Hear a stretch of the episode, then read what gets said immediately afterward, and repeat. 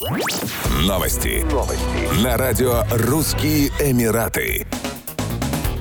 Министерство и федеральные правительственные учреждения Объединенных Арабских Эмиратов приступают к внедрению функции электронной подписи в системе управления информацией о кадровых ресурсах. Как сообщили в Федеральном управлении государственных кадров, использовать электронную подпись для документов можно будет с помощью приложения UAE Pass. Это могут сделать сотрудники федеральных органов, для чего им достаточно скачать приложение и активировать в нем учетную запись. Планируется, что новая система облегчит документооборот и упростит процедуру предоставления государственных услуг. Задача цифрового цифрового пропуска UAE Pass стать единственным ключом доступа к государственным услугам на территории Дубая для граждан и резидентов Объединенных Арабских Эмиратов. Пропуск отменяет необходимость лично посещать центры обслуживания клиентов и предоставлять документы, удостоверяющие личность. Теперь цифровое удостоверение личности будет находиться в смартфоне пользователя и включать электронную подпись, достаточную для подписания официальных документов.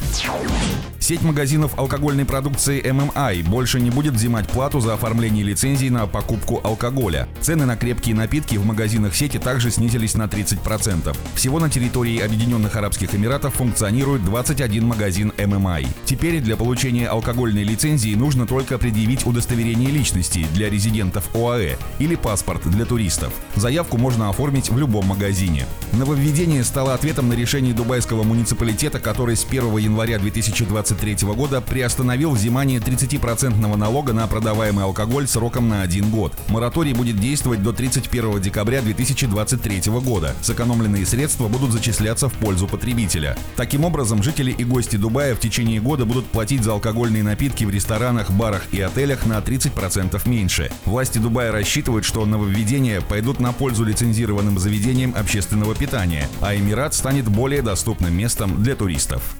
Еще больше новостей читайте на сайте RussianEmirates.com